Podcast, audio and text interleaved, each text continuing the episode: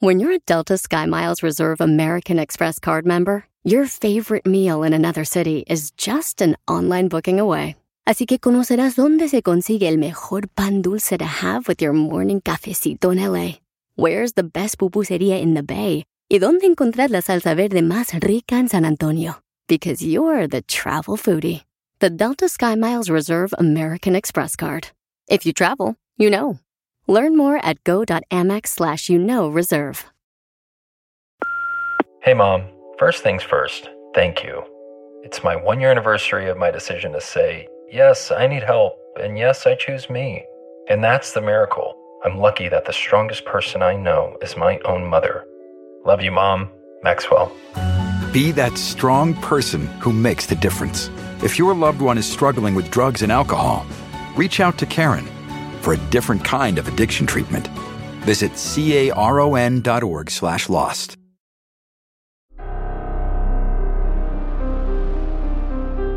En Código Misterio encontrarás temas relacionados con energías, cuarzos, sanaciones, meditación, ovnis, fantasmas, pirámides, misterios inexplicables, culturas antiguas y continentes desaparecidos. Pero también nos remontaremos al conocimiento de nuestros ancestros para vivir una vida más sencilla pero plena. Bienvenidos.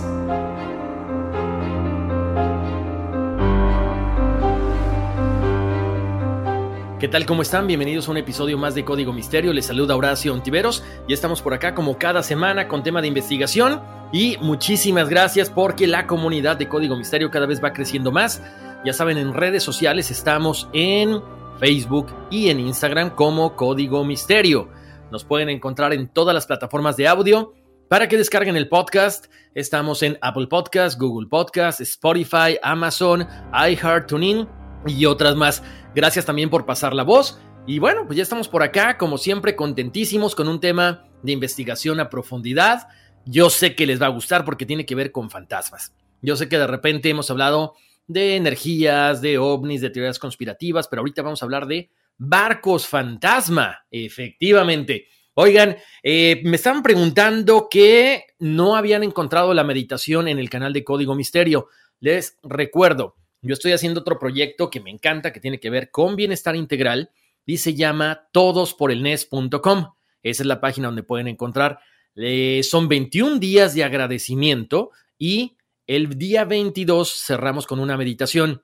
Entonces, chéquenlo todosporelnes.com, 21 días de agradecimiento y cerramos con una meditación que cuánto tiene que durar la meditación para la gente que no se ha adentrado mucho en esto, lo que ustedes quieran. Recuerden, hay que estar presentes en el momento en el que estamos viviendo ahorita. ¿Sí? Ese es, ese es, el arte de la meditación, no cerrar los ojos, poner la mente en blanco y pensar en cualquier cosa que se nos venga a la mente. De repente empezamos a tratar de resolver problemas y por ahí no va. Es simple y sencillamente disfrutar una conversación, disfrutar una reunión, dejar a un lado el celular, disfrutar una película. Ese es el arte de la meditación, meditar, o sea, estar presentes en el momento en el que vivimos. Bueno, chéquenlo, les va a gustar y como les decía, Estamos por acá muy contentos con nueva bibliografía en la página de internet. Si ustedes quieren comprar algún libro, algún tarot, alguna piedra, eh, cuarzos y demás, pueden hacerlo en la página de un servidor que los lleva directamente a Amazon, horacioontiveros.com. Siéntanse con la libertad. Ahí también están la información acerca de la numerología y acerca de las compatibilidades. Dicho esto, ahora sí, vámonos de lleno con el tema de esta semana. Se me ocurrió porque estaba viendo hace unos días eh, la película de Los Piratas del Caribe o Pirates of the Caribbean, y de repente sale el nombre de un barco y dije, ah, caray, ese está interesante, ese nombre por ahí lo había escuchado. Nos pusimos a investigar y resulta ser que está basado en una historia de un barco fantasma. Entonces, por eso es que sale a colación este tema que les traje el día de hoy, aquí en Código Misterio.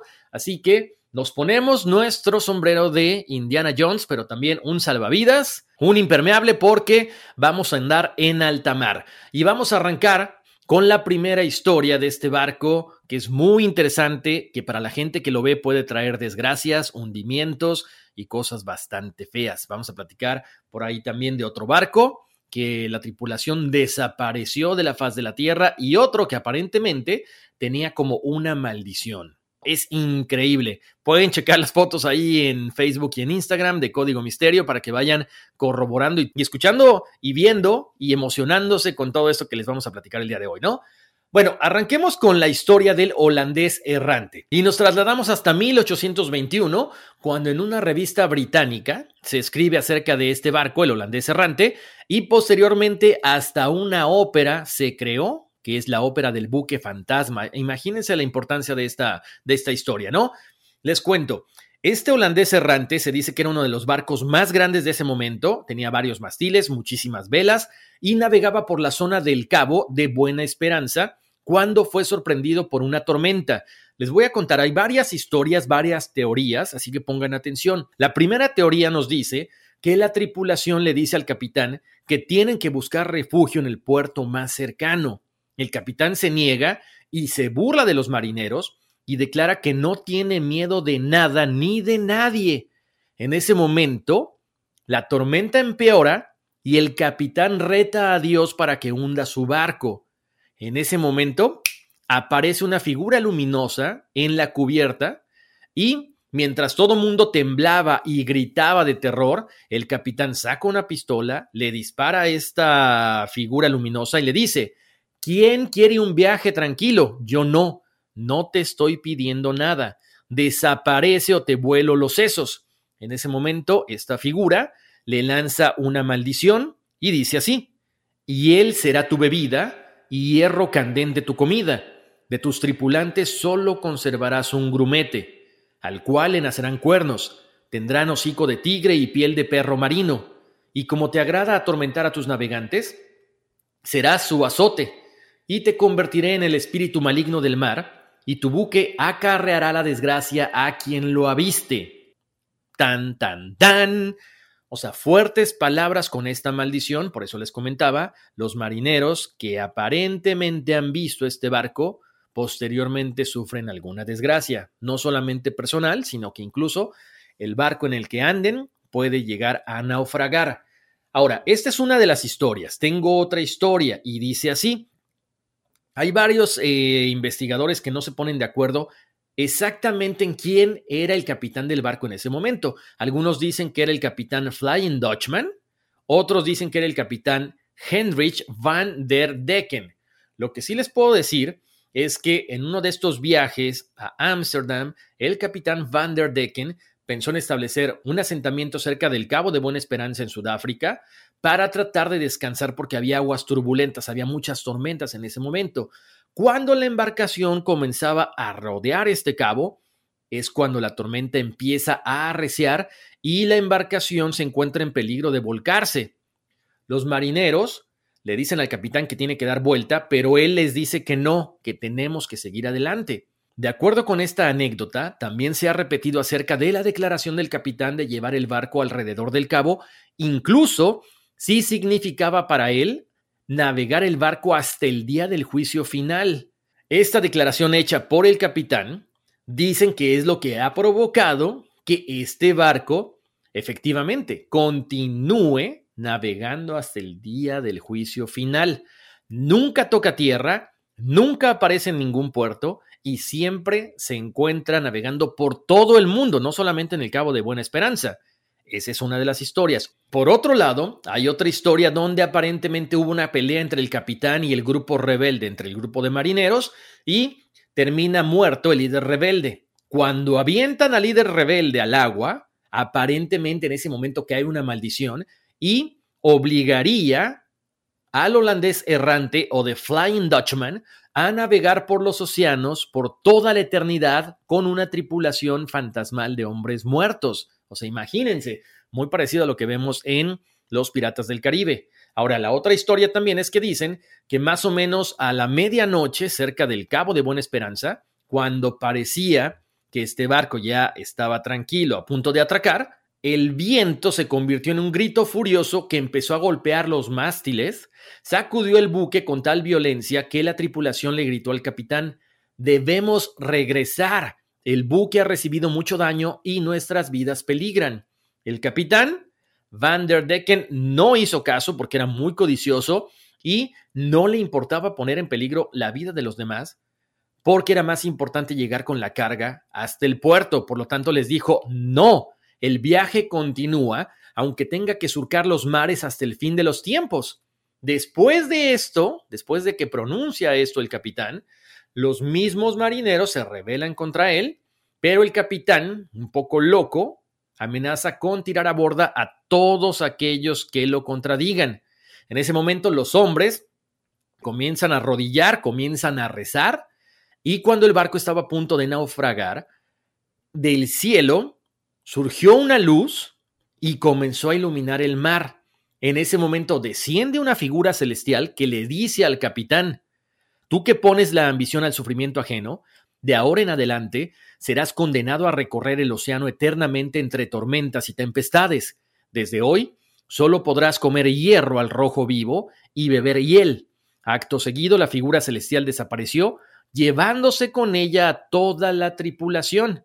Y así es como el capitán Hendrik van der Decken y el buque, conocido como el holandés errante o The Flying Dutch, fueron convertidos en fantasmas y condenados a vagar sin rumbo por los mares hasta el final de los tiempos. Ahora, vamos a ahondar un poquito más en esta historia, ¿no? Ya se las contamos por, por encimita. Parte de las historias que se comentan también de parte de holandés errante es que el capitán hacía algunos ritos satánicos a bordo del barco. Por eso fue que fueron maldecidos para navegar por los océanos sin llegar a algún puerto por toda la eternidad. Como les decía hace ratito, para muchos marineros, el nombre solamente del holandés errante o de Flying Dutch comenzó a ser sinónimo de malos augurios, de desastre y de muerte. Decían que al verlo atraía el infortunio, que los barcos encallaban en bajíos inexistentes o quedaban varados en pleno océano, donde no había piedras, donde no había nada, condenando a la tripulación a morir de hambre y de sed.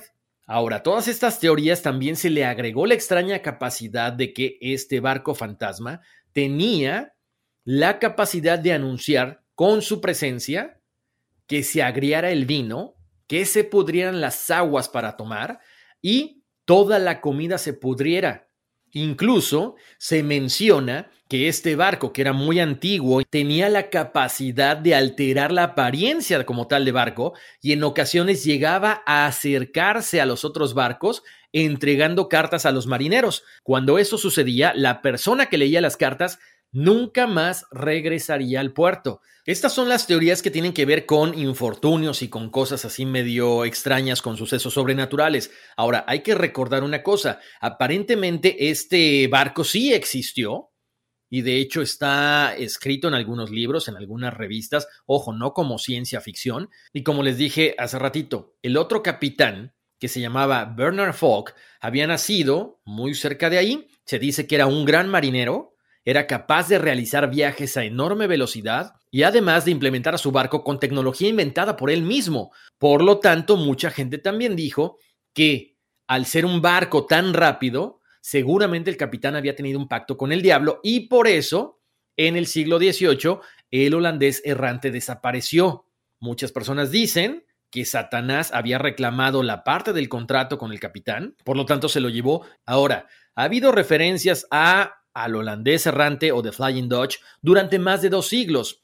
Los relatos de avistamiento varían algunos, por supuesto. Algunos dicen que lo han visto navegar a través de la niebla, a través de aguas turbulentas. Otros más dicen, afirman que se han encontrado el barco fantasma navegando a gran velocidad en aguas muy tranquilas. De hecho, desde el momento en que el mito surge en el siglo XVIII, se informaron varios avistamientos de este barco fantasma, no solamente en el Cabo de Buena Esperanza, sino en otros lugares, como les decía, cuando hay clima extremadamente tormentoso, cuando los vendavales azotan con fuerza, cuando hay tormentas y supuestamente cuando este barco, el holandés errante, se encuentra atrapado en medio de la tormenta y a punto de chocar con las rocas, desaparece al instante.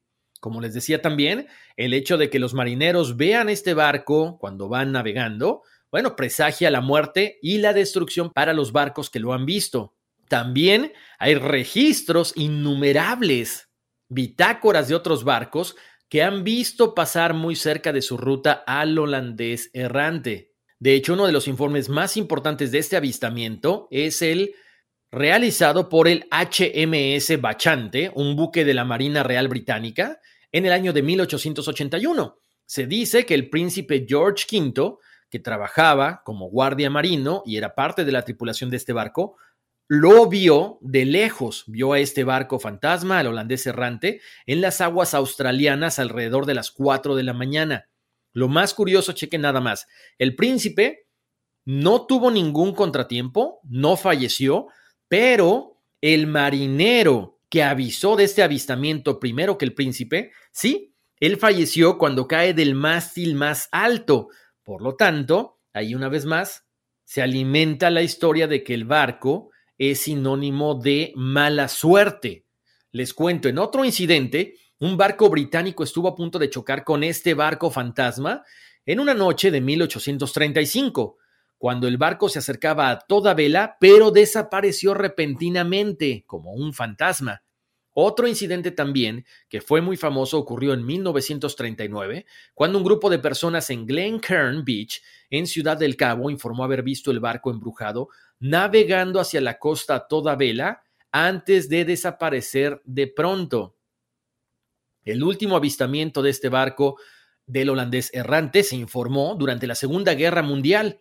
Según los informes, un submarino alemán, bajo el mando del almirante nazi Karl Donitz, avistó al Flying Dutchman durante su viaje por el canal de Suez. Sin embargo, a partir de ese momento, ya no se menciona ningún avistamiento. Ahora, aquí viene lo interesante, porque hay una explicación científica a lo que está sucediendo con este barco. Y los científicos dicen esto, a este espejismo se le llama fata morgana, según los científicos, este es un fenómeno óptico natural que ocurre después de que la humedad y las condiciones atmosféricas combinadas con la luz dan como resultado una imagen desplazada de objetos distantes, y además de que nuestros ojos se sienten engañados para que veas objetos que realmente no existen ahí. Este fenómeno se puede ver en el mar, en la tierra o en los desiertos. Esa ilusión en el mar hace ver como una especie de barco a lo lejos, pero no hay absolutamente nada, solamente es un reflejo del agua, como les decía ahorita. O sea, es un espejismo. Y este es el barco de Flying Dutch o el holandés errante que hemos visto en la película de Los Piratas del Caribe o incluso en la caricatura de Bob Esponja o SpongeBob. Bueno, con esto llegamos al final de nuestra primera historia de barcos fantasma. Continuando con la segunda historia, vamos a hablar de este barco que ya involucra maldiciones, gente desaparecida, muchísimos muertos, o sea, una escena bastante dantesca y grotesca. Les cuento, esta es la historia del barco fantasma, o del barco maldito más que nada, SS Great Easter. Este barco era enorme, era el doble de ancho de cualquier barco conocido en su época, su desplazamiento era cuatro veces superior y el peso era cinco veces más por encima de cualquier barco que se conociera en esos momentos. Todo comienza cuando un joven trabajador de apenas 15 años se cayó por uno de los costados y falleció instantáneamente. Posteriormente, otro trabajador se cayó de la misma forma en menos de una semana. Dos trabajadores más cayeron de un andamio y también fallecieron. Y es cuando empieza la gente a pensar que ese barco estaba maldito. Entonces todos los trabajadores decían que algo estaba pasando ahí. La construcción del barco continuó. El barco tenía que ser terminado en el tiempo pautado, pero continuaban todas estas fatalidades, todas estas calamidades. Uno de los ejecutivos de la compañía encargado de vender acciones murió de repente sin causa aparente en plena sesión con los inversionistas. Un visitante que se encontraba demasiado cerca de la construcción del barco cayó al suelo con la cabeza deshecha por una de las grúas, mientras los trabajadores no podían hacer nada. Todas las muertes sucedieron instantáneamente. Y además ahí viene algo medio macabrón, porque uno de los fines de semana, cuando se acercaba la hora del cobro, dos de los trabajadores que colocaban remaches en los paneles de este barco desaparecieron nunca fueron encontrados. Y ahí viene lo interesante. El capataz, el que estaba dirigiendo esta construcción del barco, manda a buscarlos, pensaba que se habían retrasado, pero no. Aparentemente, los trabajadores se habían esfumado, jamás volvieron a verlos. De ahí en adelante, una vez más, como que todo se puso un poquito turbio en la historia de Great Easter, porque comenzó el rumor de que, como urgía terminar la construcción del barco, estos habían sido sellados vivos dentro de dos paneles, dentro de dos láminas de acero. Bueno, posteriormente la compañía se apresura a desmentir este rumor, catalogándolo como que era algo infundado, como algo malicioso, pero como les decía, los trabajadores nunca fueron encontrados. Ya saben, cuando un barco eh, va a ser puesto ya en el mar, se le dice que lo botan. Entonces, la botadura oficial era el 3 de noviembre de 1857. Ese día la hija del millonario banquero Hope era la persona que iba a madrinar el barco con la típica botella de champán. La chica, Hope, alza la botella y antes de que estrellara la champán en el barco, este se suelta de las cadenas que lo sujetaban. Algunas personas perecieron a causa de que habían sido aplastadas por este barco, otros perecieron ahogados y se le conoció como el bautizo de sangre a este barco que era en ese momento el más grande del mundo. Con toda esta situación, bueno, se cancela la botadura del barco y se realizaría un mes después. ¿Qué es lo que pasa un mes después? Bueno, más gente llegó a ver este barco porque querían ver cómo era puesto en el río Támesis y una vez más la maldición se hizo presente porque era demasiada gente la que estaba en uno de los muelles por lo tanto, el muelle se rompió, la gente cayó al agua y muchos de los espectadores fallecieron también. Mientras muchos equipos de rescate estaban tratando de sacar a la gente precisamente del agua, otros estaban simple y sencillamente sacando los cuerpos para apilarlos a un costado del barco. Por supuesto, esto fue muy complicado para los dueños de la embarcación, uno de ellos se llamaba Brunel, su corazón falló de repente y tuvo que ser internado. Casi dos meses después, lograban al fin lanzar el barco al agua del Támesis. Esto fue ya el 31 de enero de 1858. Para entonces ya las cosas estaban muy complicadas. La compañía Eastern Steam Navigation ya estaba declarada en bancarrota, pero una nueva compañía era formada con urgencia para buscar nuevos accionistas. La nueva poseedora de Eastern se llamaba The Great Ship Company y no pensó que las desgracias pudieran continuar, pero estaban a la orden del día. En una noche completamente en calma, sin motivo aparente, se rompieron dos de las amarras que estaban sujetando al Great Eastern y en ese momento se comenzó a balancear peligrosamente en el centro del río Támesis. Los otros barcos que estaban alrededor escaparon apenas a toda máquina, se logró controlar el barco y de ahí no pasó. Para el 9 de septiembre de 1859, el dueño del barco Brunel subió al inmenso barco para su prueba final porque por fin este gran transatlántico se convertiría en el medio de transporte para miles de pasajeros. Cuando él estaba dando la señal de partida, ¿qué creen? Le dio una embolia y cayó muerto en ese momento justo antes de poder inaugurar su viaje inicial. Con esto, una vez más, se mencionaba de que el barco estaba maldito. Posteriormente, se llevan al dueño del barco, a Brunel, y mientras está siendo enterrado, en ese momento ocurre una terrible explosión que se sintió por todo Londres y resulta ser que una de las ocho calderas del Great Eastern había explotado, con un resultado negativo de nueve hombres quemados vivos 14 más estaban en los hospitales y todo esto durante el entierro de Brunel. Días después, una vez más, los periódicos decían que se tenían que liberar de aquel diabólico monstruo llamado el Great Eastern. Los pasajeros no querían subirse a este barco, por supuesto, obviamente, porque decían que estaba maldito. Con todo esto que estaba pasando, obvio, se mencionaba que era una maldición, pero de repente la gente que se encargaba de revisar que todo estuviera en perfecto orden en el barco comenzaron a quejarse de que escuchaban unos extraños ruidos de martillo en los pisos. Incluso el mismo capitán los escuchó una noche. Nadie sabía de dónde venía, porque obviamente era un barco muy grande y además hacía eco, pero esto espantó a muchos de los marineros, a mucha de la tripulación. porque algunos decían que estos martilleos que se escuchaban era porque las placas de acero se estaban aflujando. Por lo tanto, era cuestión de días para que el barco se hundiera. Otras personas decían que eran esos dos trabajadores que habían desaparecido de la faz de la Tierra, que estaban aparentemente atrapados entre dos placas de hierro. ¿Qué pasó al final de este pequeño viaje para probar el barco? Bueno, la tripulación se amotina, se pusieron muy violentos y la tripulación a final de cuentas fueron sometidos y colocados tras las rejas. Para el 21 de enero de 1860 el capitán Harrison, con unos oficiales y un niño de nueve años, abandonan el barco en una misión rutinaria y no se habían separado ni siquiera media milla cuando de pronto, de forma inexplicable, el bote en el que viajaban era presa de un remolino y volcó la lancha. El capitán Harrison, dos de sus oficiales y el niño perdieron la vida en las aguas del Támesis. Para el 17 de junio de 1860, este barco de Great Eastern lograba el permiso para abandonar el puerto.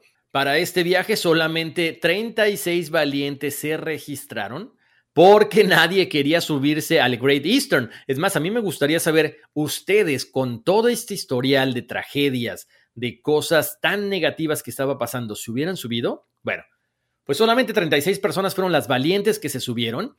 En ese momento, el capitán quiso probar las velas, se dio cuenta que después de tres años y medio que no se habían movido, pues no servían para nada.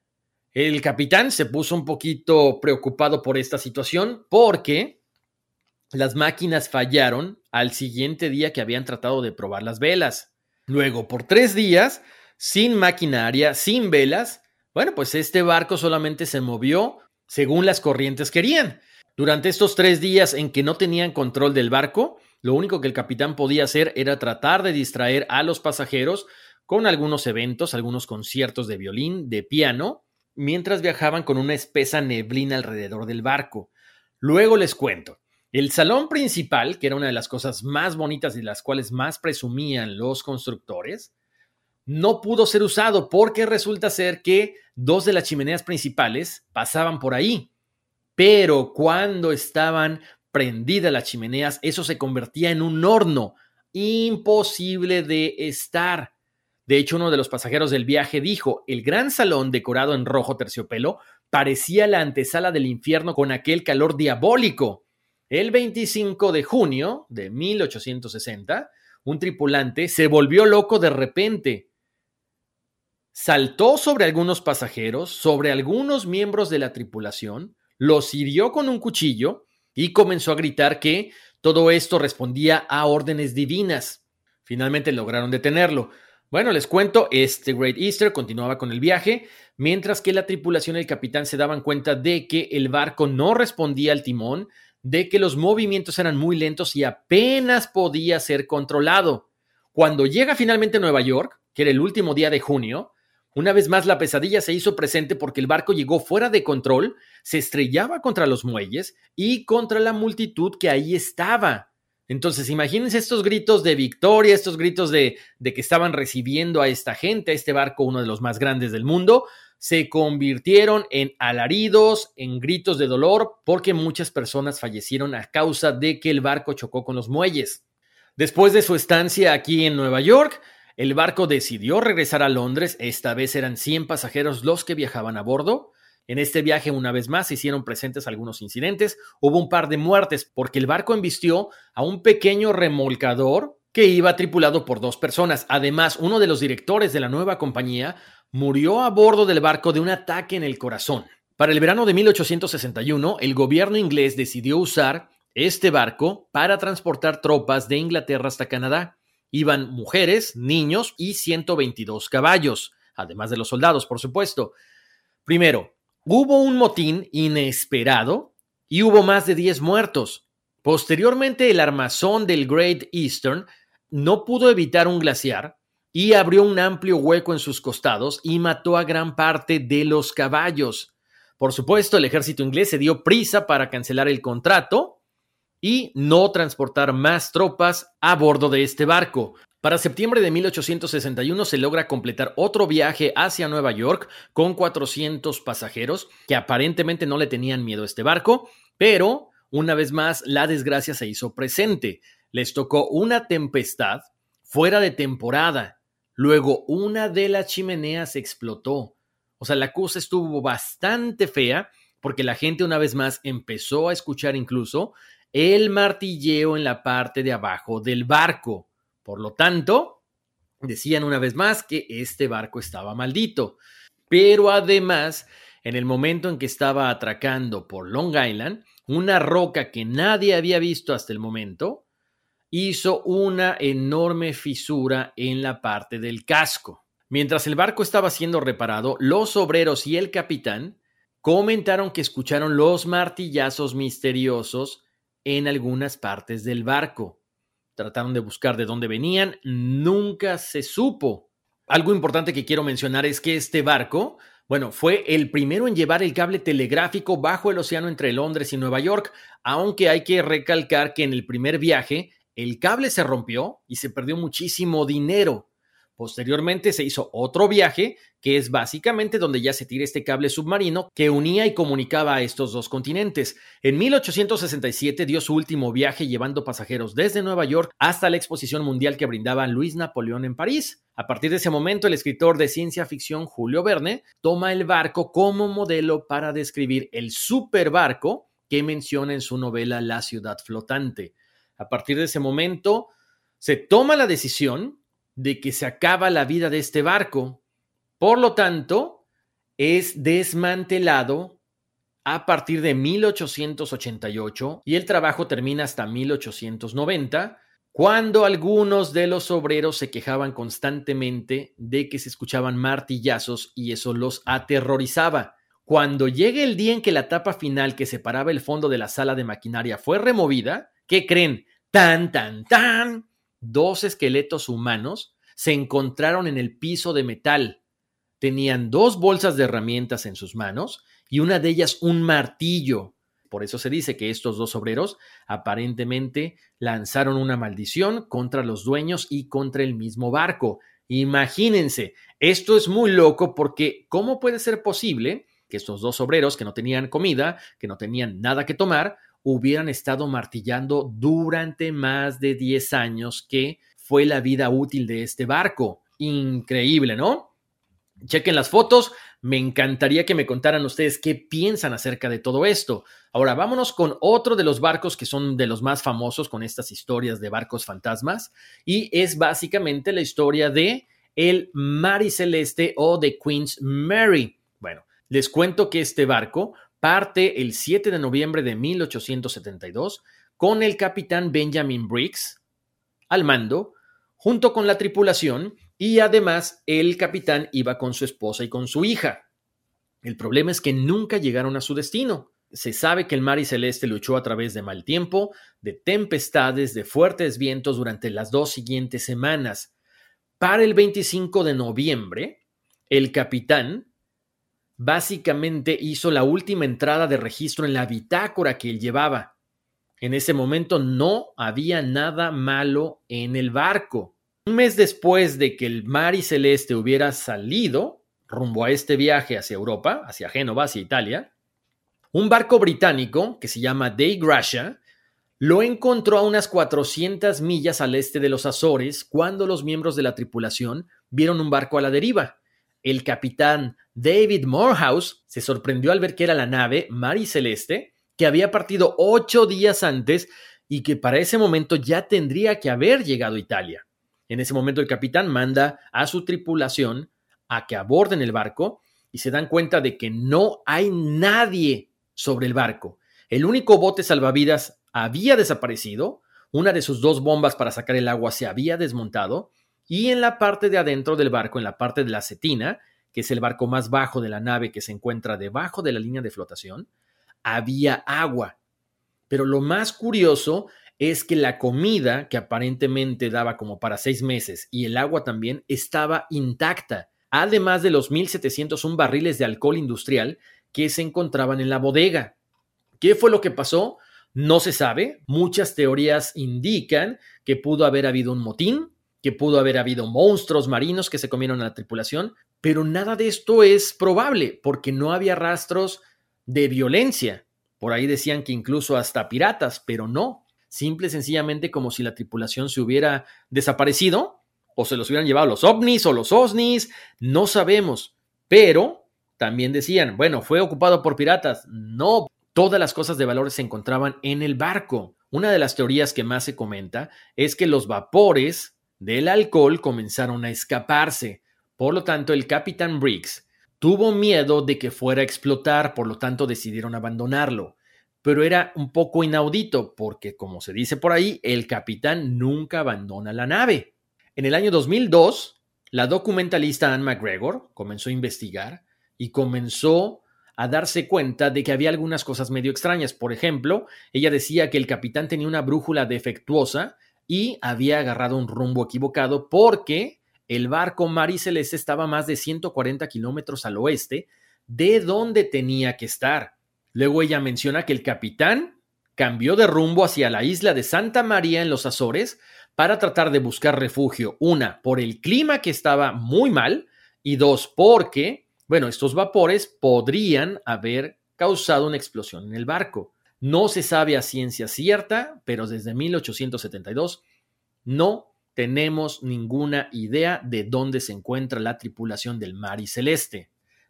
Voy a platicar acerca de este caso, que es el de la goleta de tres palos, Lady Lovey Bond. Esta nave británica zarpó en febrero de 1748 con rumbo a la ciudad portuguesa de Oporto pero una cuestión de celos por una mujer entre el primer oficial y el capitán, bueno, terminó en que este último llevara en forma intencional al buque hacia los bancos de arena Goodwin, cerca de Kent, en la costa sudeste de Inglaterra, donde chocó y se hundió. Ya saben, normalmente los marineros dicen que es de mala suerte que una mujer vaya a bordo de un barco. Obviamente estamos hablando de hace cientos de años, ¿no? Porque los cruceros ahora, bueno, llevan mujeres, hombres, familias en general, ¿no? Todo tipo de personas. Interesante, porque este barco se hundió, pero la leyenda afirma que la embarcación aún puede ser vista en las cercanías de aquel lugar cada medio siglo. Y en los años 1798, 1848, y 1998 se documentaron varios testimonios de su avistamiento. Ahora, también aquí en América hay una historia que tiene que ver con este barco fantasma llamado Caleuche. Es un buque que según la leyenda se aparece todas las noches cerca de la isla de Chiloé, en la región centro-sur de Chile. Al parecer, la embarcación se lleva consigo las almas de todas las personas que han muerto ahogadas en esa zona y quienes aseguran haberlo visto, dicen que se escucha música y gente riéndose desde la nave, aunque al rato desaparece o se sumerge en el agua. De hecho, algunas personas afirman haber visto el barco y a la mujer que se llama Aneta, Va vestida de novia caminando sobre la cubierta, entre risas y música bajo luces parpadeantes en verde intenso, y se dice que va saludando a todas las personas que lo llegan a ver. Esto es señal de infortunio. Continuando con esta historia acerca del Caleuche, bueno, se dice que era un barco esclavista que llegó al territorio insular y los tripulantes atrajeron con música y fiesta a los indígenas para hacerlos cautivos. De ahí viene el nombre de Caleuche, que es el emitir una melodía hipnotizadora que seduce a quien lo escucha y lo arrastra a bordo, donde quedará prisionero para toda la eternidad y además con la insólita maldición de llevar una pierna sobre la espalda. Ahí también se nota la fusión con un personaje de la mitología mapuche, que es el imbunche, al que también se le llama chivato, machucho o butamacho, que es un ser humano deforme con miembros retorcidos y habla guturalmente, cuya característica más llamativa es que una de sus piernas pasa por detrás de la cabeza andando a saltos con la otra. De hecho, ya habíamos platicado acerca de este personaje hace algún tiempo en, dentro de las leyendas de toda Latinoamérica.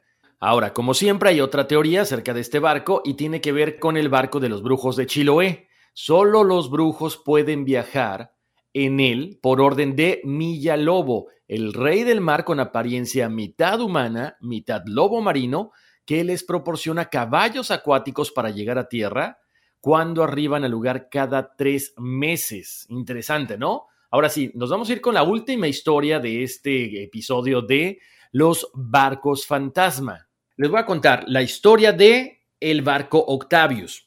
Antes de empezar a hablar del barco, les cuento, hay un paso muy importante en la cuestión de navegación marítima y este paso se llama el Paso del Noroeste o Paso Maldito, que es una ruta que bordea Norteamérica por el norte, permitiendo conectar a los océanos Atlántico y Pacífico atravesando el Océano Ártico. Es una misión muy arriesgada porque cuando tú logras cruzar el estrecho de Lancaster en verano, todo es facilísimo, pero puedes quedar varado ya en el inicio del invierno y quedarte atorado en el hielo, tal como sucedió a las naves Terror y Erebus en 1845 y que fueron localizadas hasta el año 2016. Y mucha gente cree que esto le sucedió al barco Octavius. Bueno, ahora sí, arranquemos con la historia de este barco. Todo comienza con el 10 de septiembre de 1761, cuando este barco parte de Londres al mando del capitán Heinrich van der Hall, exteniente general del capitán Kidd, con destino hacia China. Tras llegar meses después a su destino, el Octavius vuelve a cargar sus bodegas para regresar de nuevo a Gran Bretaña. Pero de manera misteriosa, la nave nunca alcanzó su destino, perdiéndose en alta mar en 1762. Como ustedes saben, era el pleno siglo XVIII y por supuesto las empresas navieras competían unas contra otras por encontrar el camino más corto entre el Atlántico y el Pacífico para tratar de mejorar las rutas comerciales entre el viejo continente y Asia. Bueno, el 11 de octubre de 1775, el barco ballenero greolandés Herald se encontraba en las aguas del Atlántico Norte cuando de pronto, y en medio de un silencio, escuchó la voz del vigía gritando, barco al frente y al oeste. En ese momento, a unos kilómetros de distancia, se veían los mastiles de un navío que estaban básicamente como que rodeando un iceberg. A medida que este barco ballenero se fue acercando, se dieron cuenta de que este barco era precisamente una goleta de tres mastiles, algo muy inusual para esas aguas. El capitán Alex Warren vio que las velas se hallaban completamente destrozadas, el casco estaba muy deteriorado y además en cubierta no había señales de vida. Además de todo esto, la cubierta estaba con una gruesa capa de hielo y cuando el barco ballenero se acercó, comenzaron a gritar y se dieron cuenta de que no había ninguna respuesta. El capitán Warren ordenó a la tripulación que abordaran este barco pidió ocho voluntarios, todos eran marineros expertos, pero como tenían mucha experiencia, también eran muy supersticiosos. No tuvo otro remedio el capitán que subirse al barco con ellos y se dieron cuenta del nombre del barco, Octavius, algo que ellos nunca habían escuchado. Los hombres abrieron las puertas hacia los camarotes y se dieron cuenta de que en las literas estaban los cuerpos de la tripulación cubiertos por capas de mantas había 28 marineros congelados. Por supuesto, por el frío estaban en perfecto estado de conservación. Cuando entraron a ver al capitán, él estaba sentado en una silla frente a su escritorio, muerto, congelado con una pluma en la mano, como si estuviera haciendo alguna anotación en su bitácora, y en la misma cabina había tres cuerpos más, una mujer acostada en una camilla, descansando su cabeza sobre el brazo y con los ojos completamente abiertos, un niño pequeño abrazado a un muñeco de trapo, y un hombre tratando de encender un fuego. Los marineros en ese momento decidieron que tenían que dejar este lugar, continuaron investigando por todo el barco Octavius y se dieron cuenta que cuando llegaron a la bodega no les quedaba ni un gramo de comida ni agua. En ese momento, el capitán les dijo a, su gente, a su tripulación, que era el momento de irse, pero que antes de irse, por favor, agarraran la bitácora del capitán. Bueno, así lo hicieron. De repente, ya el capitán Warren se dio cuenta de que cuando abre la bitácora faltaban muchísimas páginas del diario. Solamente estaba la primera página y la última. ¿Qué había pasado con esto? Una, él piensa, bueno, quizá el marinero, cuando agarró el cuaderno, se le cayeron las páginas al mar o se quedaron pegadas en la mesa de la cabina del capitán. Pero bueno, no sabían exactamente qué había pasado con el resto de la bitácora pero él decidió leer, aunque sea la primera página en la última de este diario, y decía así, el Octavius había salido de Inglaterra con rumbo a China el 10 de septiembre de 1761, es decir, 14 años atrás. ¿Cómo era posible que nadie hubiera visto ese barco durante 14 años? La última hoja del cuaderno llevaba fecha del 11 de noviembre de 1762 y decía lo siguiente, hasta ahora llevamos atrapados en el hielo 17 días. Nuestra posición aproximada es longitud 160 oeste, latitud 75 norte. El fuego finalmente se extinguió ayer y hemos tratado de encenderlo otra vez, pero sin éxito.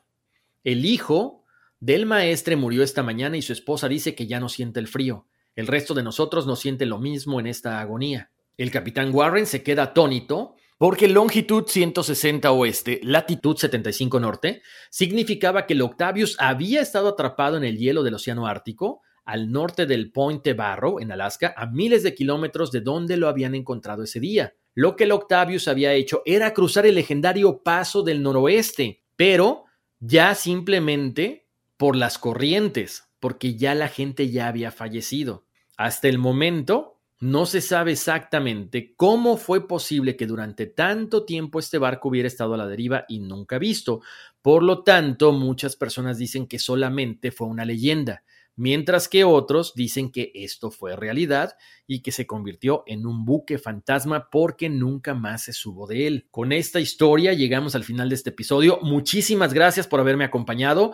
Como siempre, los invito a descargar el podcast en todas las plataformas de audio, la que sea su preferida, Apple Podcast, Google Podcast, Spotify, Amazon, iHeart donde quieran. Pasen la voz también, por favor, para que sigamos creciendo cada día más. Y por supuesto, chequen las imágenes y las fotografías en las redes de Código Misterio en Facebook e Instagram. Si me quieren escribir, lo pueden hacer a contacto arroba códigomisterio.com. Les mando un abrazo muy grande, muchísimas gracias y vámonos, que aquí espantan. Hey mom, first things first, thank you. It's my one year anniversary of my decision to say, yes, I need help, and yes, I choose me. And that's the miracle. I'm lucky that the strongest person I know is my own mother. Love you, mom. Maxwell. Be that strong person who makes the difference. If your loved one is struggling with drugs and alcohol, reach out to Karen for a different kind of addiction treatment. Visit caron.org slash lost.